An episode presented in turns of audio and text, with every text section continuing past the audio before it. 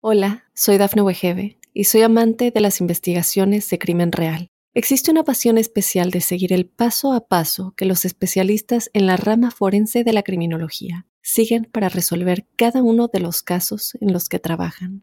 Si tú, como yo, eres una de las personas que encuentran fascinante escuchar este tipo de investigaciones, te invito a escuchar el podcast Trazos Criminales con la experta en perfilación criminal, Laura Quiñones Orquiza, en tu plataforma de audio favorita. Hola a todos, hoy os traigo una nueva categoría de artículo audio. Se trata de acercaros los resúmenes que me voy haciendo de los mejores libros que leo para todos vosotros, de tal manera que en pocos minutos puedas hacerte una idea de la temática del libro y acercándote de manera cómoda y gratuita sus ideas principales. Para empezar esta nueva serie de artículos vídeos, hoy os traigo, creo, que el mejor libro que he leído hasta el momento. Se trata del libro Compórtate, la biología que hay detrás de nuestros mejores y peores comportamientos, de Robert Sapolsky, de la editorial Capitán Swing, con nada más y nada menos 985 páginas a lo largo de 17 capítulos. Este biólogo intenta explicar el fenómeno más extraordinario de la naturaleza, que no es otro que el comportamiento humano, del cual aún no se sabe tanto como creemos. Para ello nos habla de todo lo que influye en este comportamiento algo incomprendido, y que hay biólogos que lo explican como que los comportamientos son biológicos, por su parte, los psicólogos explican que el comportamiento se debe a la psicología y los sociólogos pueden defender que son culturales. Según Robert Sapolsky, tienen todos algo de razón, pero ninguno en concreto, ya que todos están totalmente entrelazados. El autor explica qué pasa en tu cerebro segundos previos a cualquier respuesta que hacemos, y luego va retrocediendo y se pregunta qué pasó biológicamente unos minutos antes, y luego retrocede aún más, y te explica cómo afecta esta respuesta lo que te ha pasado horas o días o meses o incluso años atrás. Incluso explica cómo puede afectar a la respuesta que tengas hoy ante cualquier situación que esté influida por lo que pasó cuando tu madre estaba embarazada de ti o incluso el entorno de tus padres meses antes de la gestación. Todo esto explica el gesto de bondad o de maldad que vas a realizar hoy o mañana y que voy a intentar explicarte de manera resumida en siete puntos clave. Primero, ¿responde tu corteza prefrontal o reacciona tu amígdala? Personalmente lo que más me gusta del libro es cuando empieza a describir lo que sucede justo antes de cualquier respuesta, ya que hay multitud de respuestas alternativas que se dan de manera simultánea en tu amígdala y tu corteza prefrontal, existiendo una confrontación. Si la respuesta es llevada a cabo por tu sistema límbico o en la amígdala, será una respuesta que esté relacionada con la ira, con el miedo, con la agresividad o con la rabia, ya que está mediado por las emociones. Si la respuesta es llevada a cabo por la corteza prefrontal, será una respuesta basada en la lógica, en la planificación o en el deber, ya que estará mediada por la razón. Normalmente la amígdala es más rápida, por lo que si respondemos en poco espacio de tiempo, probablemente seremos más agresivos, miedosos o impulsivos, ya que es su naturaleza por pura supervivencia. Como entenderás, ante un ataque repentino de un depredador, ante ese peligro inminente, necesitábamos responder de manera inmediata, sin tiempo de analizar. Por otro lado, si tardamos unos segundos, o minutos, o días, probablemente nuestro raciocinio gane y nuestra respuesta será más razonada y coherente. Por esto es importante no reaccionar ante cualquier estímulo, pues la amígdala tiene reacciones más primitivas que nos pueden llevar al hedonismo, es decir, al placer inmediato. Y sí es importante darle peso a la corteza, trabajando la respiración, contando hasta 10 o reflexionando para así poder responder a ese estímulo de manera coherente y no reaccionar de manera visceral. Segundo apartado. ¿La amígdala es la mala? La amígdala a veces se describe como la mala del cerebro, pero obviamente no es así tiene sus funciones en nuestra biología y repercute en tu forma de actuar. Se podría definir como la parte de tu cerebro donde se origina gran parte del miedo, de la ira, de la ansiedad o la agresividad. Y de primeras podrás pensar que esto es malo y que deberíamos inhibir esta amígdala, pero esto tiene una función de supervivencia, como hemos dicho. Lo puedes comprobar cuando confundes una manguera de agua con una serpiente o un ruido repentino que lo primero que harías sería ponerte en alerta en formato lucha o huida. Lo único que quiere tu cuerpo es salvarte la vida de un posible peligro. Esta amígdala nos genera adrenalina, noradrenalina, cortisol, etc. Es decir, activa tu sistema nervioso simpático, el cual está diseñado para ser usado a cortísimo plazo. O luchas o huyes, y lo solucionas o mueres. El problema aquí es que la amígdala esté trabajando constantemente, lo cual no está diseñada para ello. Y esto ocurre cuando hay estos estresores durante mucho tiempo y esto se hace crónico a largo plazo. Y esto se convierte en el estrés crónico. Obviamente no estamos 10-12 horas al día viendo o confundiendo serpientes venenosas ni ruidos que parece un depredador. Pero sí estamos 8 o 10 o 12 horas al día pensando en que tenemos que pagar la hipoteca, aguantando jefes, cuñados, influencers o profesores como yo. De hecho, las personas que han sufrido trastornos de estrés postraumático tienen una amígdala más grande, incidiendo en su comportamiento, generando fobias y ansiedad por un mayor tamaño y sensibilidad de esta amígdala. Es decir, su cerebro se prepara para lo peor de manera predictiva. Como curiosidad, si estimulas la amígdala con un electrodo, las personas desarrollan mayor ira y agresividad repentina. Así que controla tus estresores y vigila dónde colocas tu atención, ya que tu cerebro responderá a las amenazas que reciba para salvarte la vida, aunque a veces de manera paradójica esa respuesta de salvación a corto plazo te enferme a largo plazo. Tercero, neurotransmisores. Un apartado clave del libro son los neurotransmisores. Hay que recordar que un neurotransmisor es una sustancia química que se encarga de la transmisión de las señales desde una neurona hasta la siguiente. Es decir, es clave en la comunicación de tus neuronas. Sin estos neurotransmisores no habría esta conexión química que hay entre neuronas para que se comuniquen. Y esto nos permite entender la asociación entre la activación del sistema nervioso y tu comportamiento final. Así que espero que comprendas lo importante que es. El problema es que si tienes una deficiencia o un exceso de algún tipo de neurotransmisor o de su actividad, puede producir problemas de inhibición o de sobreexcitación en un aspecto en concreto de tu metabolismo y sobre todo de tu comportamiento. Hasta ahora se ha descubierto que alrededor de 50 sustancias químicas pueden actuar como neurotransmisores. Y lo curioso es que un mismo neurotransmisor puede activar una neurona cuando la secreta en cierta parte del cerebro o inhibir su actividad cuando se produce en otra parte. Para entender cómo puede influir en tu comportamiento, podemos resumir dos tipos de neurotransmisores. Primero, los que nos ayudan a disfrutar lo que tenemos. Aquí se encuentran neurotransmisores como la serotonina, la oxitocina, las endorfinas o los endocannabinoides, que son aquellos que te hacen disfrutar el presente, te hacen disfrutar lo que estás comiendo, estar en la playa, tomando el sol, mientras entrenas o estar con amigos. Y por otro lado tenemos los neurotransmisores que nos motivan a perseguir lo que deseamos. Y dentro de estos neurotransmisores del deseo hay un líder clarísimo, la dopamina. Cuando sientes gula de bollería, de dulces o de mirar tus redes sociales, la dopamina es la que te está manipulando a que realices esa acción de manera en ocasiones compulsiva. El problema de este neurotransmisor es que la dopamina no produce placer, sino deseo o anticipación. Es decir, la segregas ante la posibilidad de algo nuevo. Una nueva bici, un número de seguidores en redes sociales, un nuevo proyecto o una nueva pareja, un nuevo móvil, un físico más delgado o una nota en un examen. Bueno, eso no creo que les pase a muchos, pero bueno. Pero cuando consigue este objetivo, ese futuro que tanto te gustaba perseguir se convierte en el presente, en un aburrido presente y la dopamina se desactiva, por lo que buscas nuevos objetivos en el horizonte. Este es el motivo por el que rara vez nos contentamos con lo que tenemos.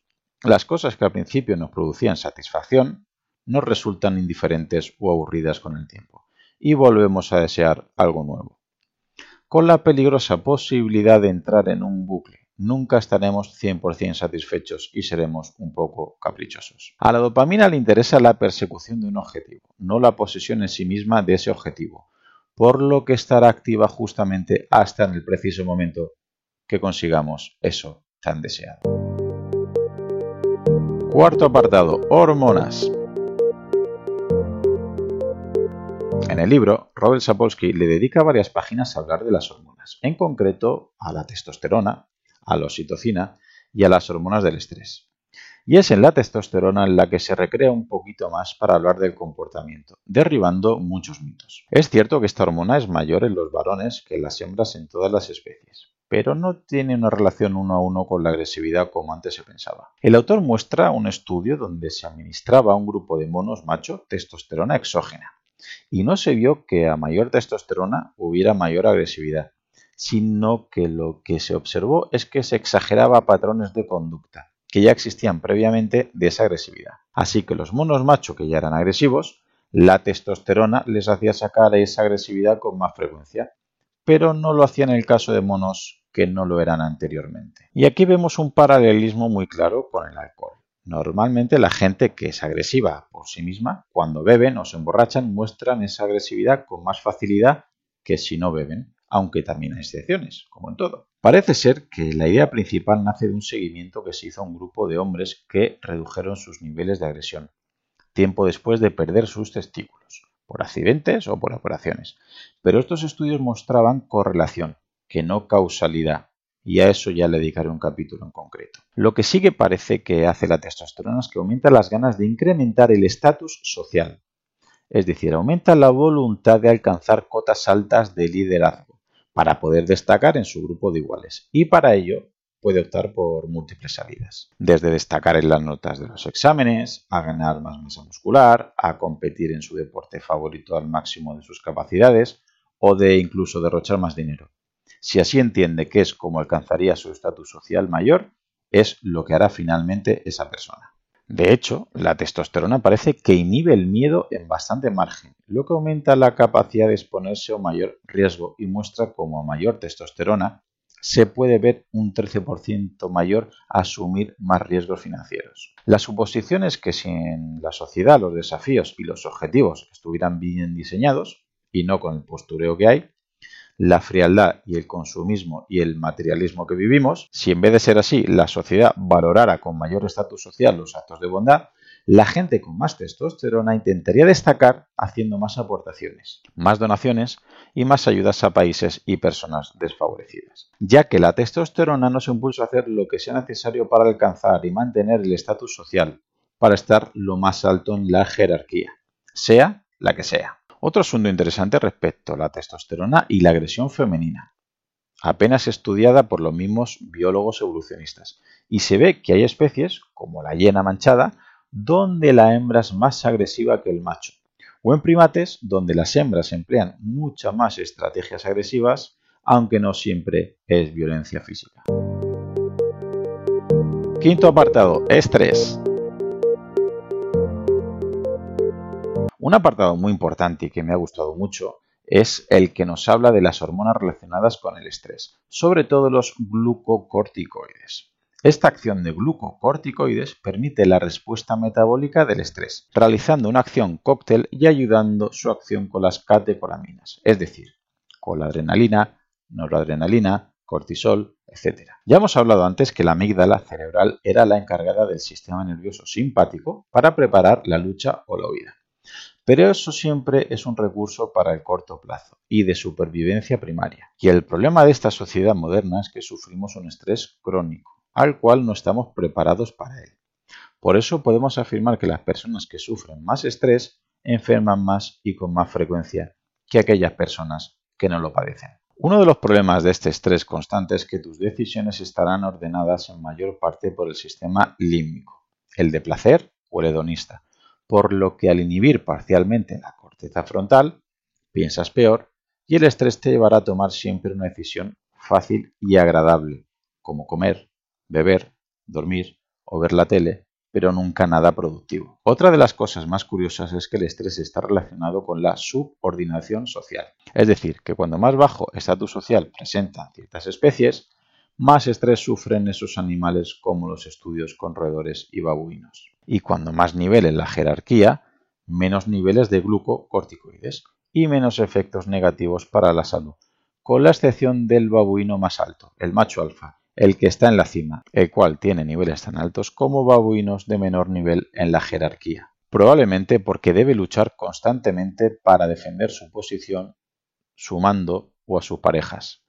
Pero esto no se extrapola a los seres humanos Los que están en la cima no son los que tienen más estrés precisamente, sino que son los mandos intermedios curiosamente, y suelen estar más estresados porque tienen menos capacidad de mando y no pueden tomar las decisiones que tomarían como superiores. Pero a cambio, tienen mucha responsabilidad, a veces incluso más que sus jefes. Pobreza, estrés y salud. Otra correlación directa la establece entre el estatus socioeconómico con la salud y esperanza de vida. Es decir, podemos asegurar que los ricos viven más y mejor. Lo siento. Y lo curioso es que parece ser que primero va la pobreza, y con esta pobreza va inherente la mala salud asociada, dado que tienen menos acceso a ciertos privilegios en general, que sí tendría otra familia con un nivel de vida algo mayor lo cual puede afectar hasta dos, tres generaciones por el efecto abuelo que ya hablaremos. Y es que los pobres es lógico que tengan peor salud ya que se exponen a más factores de riesgo, como un exceso de contaminación, peores alimentos, menos higiene, menos acceso a medicamentos, etc. Y es necesario recalcar que lo que más influye es el aspecto psicológico.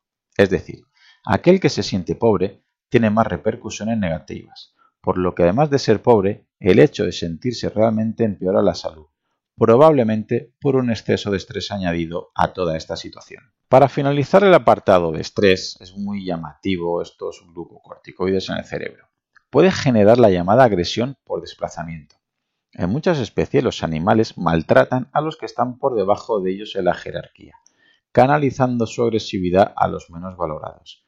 Y así disminuye el estrés de estos agresores, aunque supongo que se elevará el del maltratado. De hecho, por desgracia, en épocas de crisis aumenta notoriamente la tasa de violencia doméstica a hijos y a parejas. Parece ser que esta agresión por desplazamiento estaría detrás de estas agresiones, las cuales obviamente no las justifican. Y por desgracia no hay nada más que ver los datos de problemas que ha habido de depresiones, de intentos de suicidio y malos tratos durante las cuarentenas por el dichoso coronavirus y los meses posteriores. Sexto capítulo. Entorno prenatal. Un apartado realmente interesante del libro es cuando habla del entorno prenatal, ya que antaño solo se pensaba que lo que sucedía antes del embarazo, durante el mismo o a los pocos días de nacer apenas eran unas diferencias inapreciables. Es decir, que tanto los hábitos del padre como de la madre y sobre todo del entorno no se pensaba que influían, o si lo hacían era muy poco. Pues bien, Sapolsky ofrece una serie de datos y de estudios donde refleja que esto no es así, que influye y mucho más de lo que se pensaba. Por ejemplo, volviendo al tema del estrés, podemos ver cómo la madre durante los nueve meses de embarazo, además de pasar los nutrientes al bebé, también puede transferir parte de ese entorno hormonal, como los derivados del estrés. Como ya sabes, el estrés genera glucocorticoides, los cuales parece ser que pasan de la madre al feto, y esto se traduce en que este cerebro se vuelve más sensible a la depresión y ataques de ansiedad cuando llegan a la edad de adultos. Hambruna holandesa y epigenética. Un dato que lo explica muy bien es sobre un suceso histórico, en 1944, por el final de la Segunda Guerra Mundial. En ese momento Holanda estaba siendo atacada por las tropas alemanas, y eso llevó obviamente a tener dificultades en partes de Holanda al tener altos niveles de estrés y sobre todo poco alimento que llevarse a la boca. Estos periodos de escasez llevó el famoso invierno del hambre holandés, que pasaron de tener alimentos sin problemas a de repente no disponer de ellos y pasar hambre, para luego, cuando terminó la guerra, volver a tenerlos a disposición. Pues resulta que en este periodo de invierno infernal murieron más de 20.000 holandeses, pero lo curioso es que varias décadas después por culpa de este entorno de hambruna extrema, repercutió en las siguientes generaciones. Las embarazadas que sufrieron este invierno y estaban entre el tercero y el sexto mes de gestación dieron a luz a bebés que se multiplicaron las opciones de tener diabetes, obesidad o esquizofrenia, entre otras patologías. Estos datos llamaron la atención de parte de la ciencia y se empezaron a dar cuenta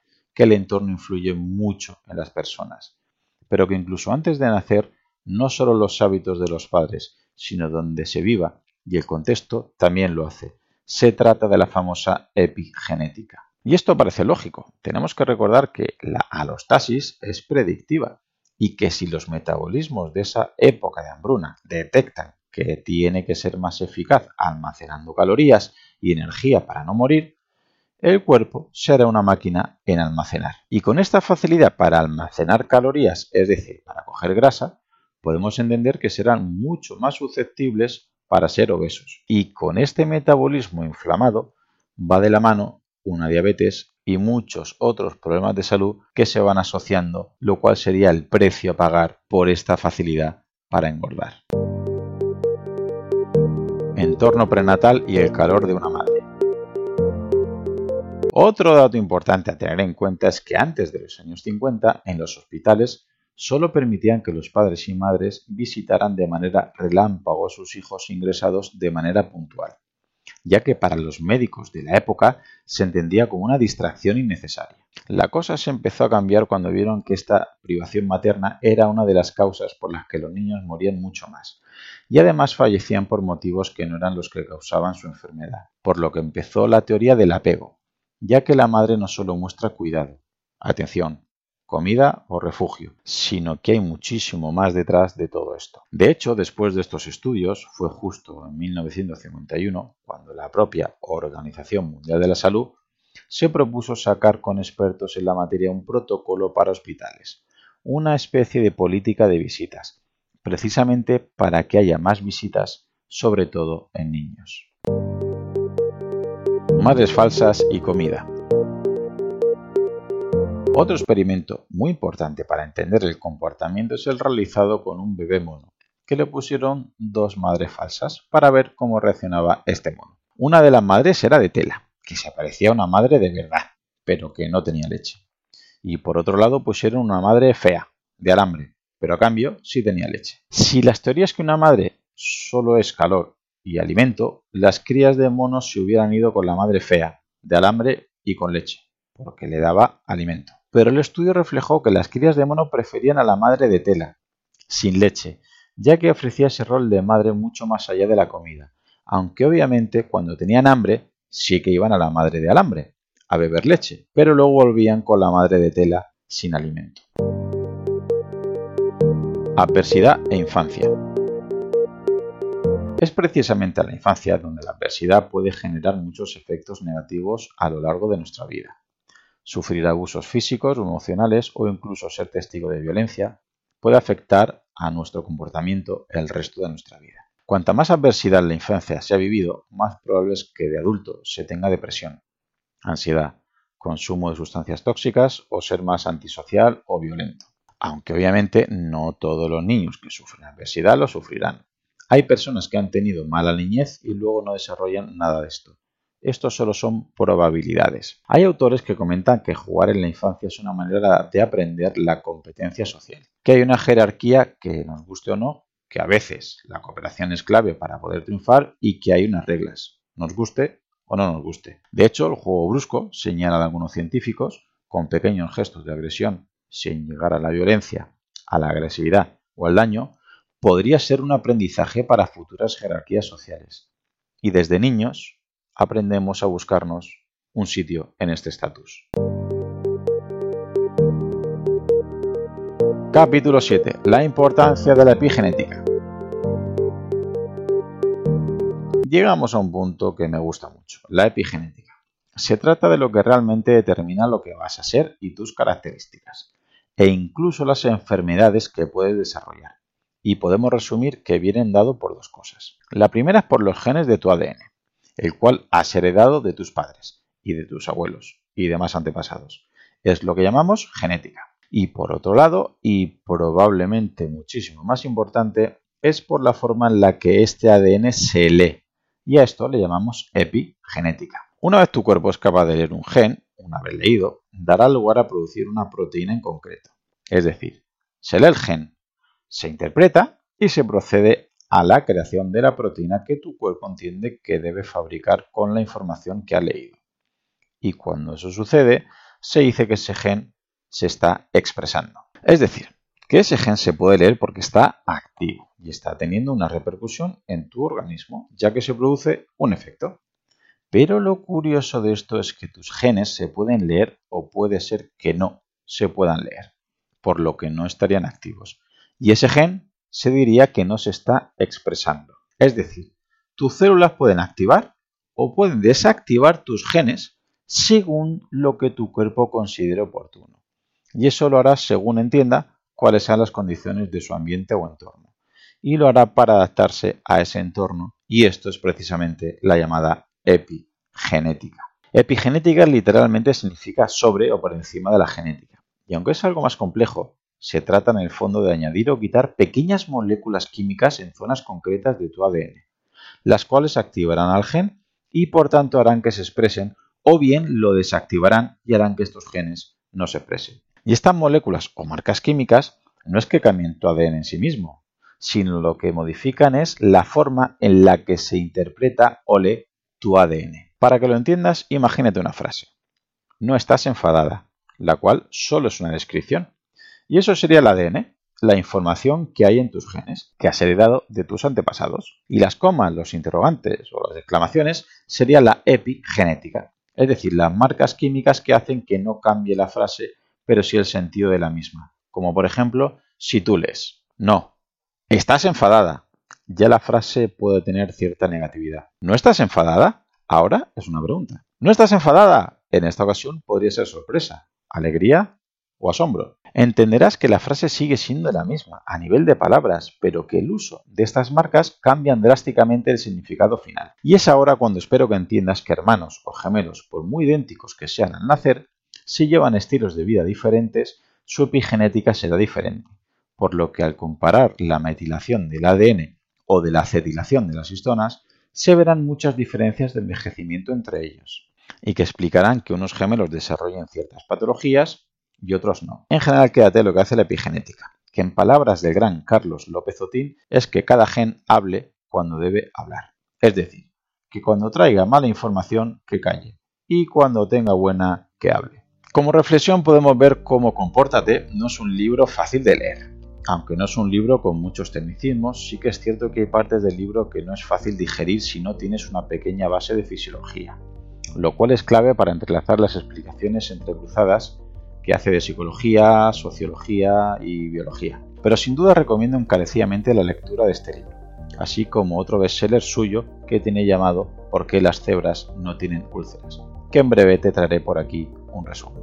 Bueno chicos, y hasta aquí esta primera entrega de resúmenes de libros. Espero que te haya gustado y que no pienses que ya por leer o escuchar un resumen no te hace falta que leas el libro, porque no es así. Este libro es mucho más que recomendable. Si te ha gustado el resumen, me harías un gran favor escribiendo una reseña en la plataforma donde escuches este podcast y sobre todo que lo compartas con algún amigo. Y sin más me despido. Hasta pronto. Hola, soy Dafne Wegebe y soy amante de las investigaciones de crimen real. Existe una pasión especial de seguir el paso a paso que los especialistas en la rama forense de la criminología siguen para resolver cada uno de los casos en los que trabajan. Si tú, como yo, eres una de las personas que encuentran fascinante escuchar este tipo de investigaciones, te invito a escuchar el podcast Trazos Criminales con la experta en perfilación criminal, Laura Quiñones Orquiza, en tu plataforma de audio favorita.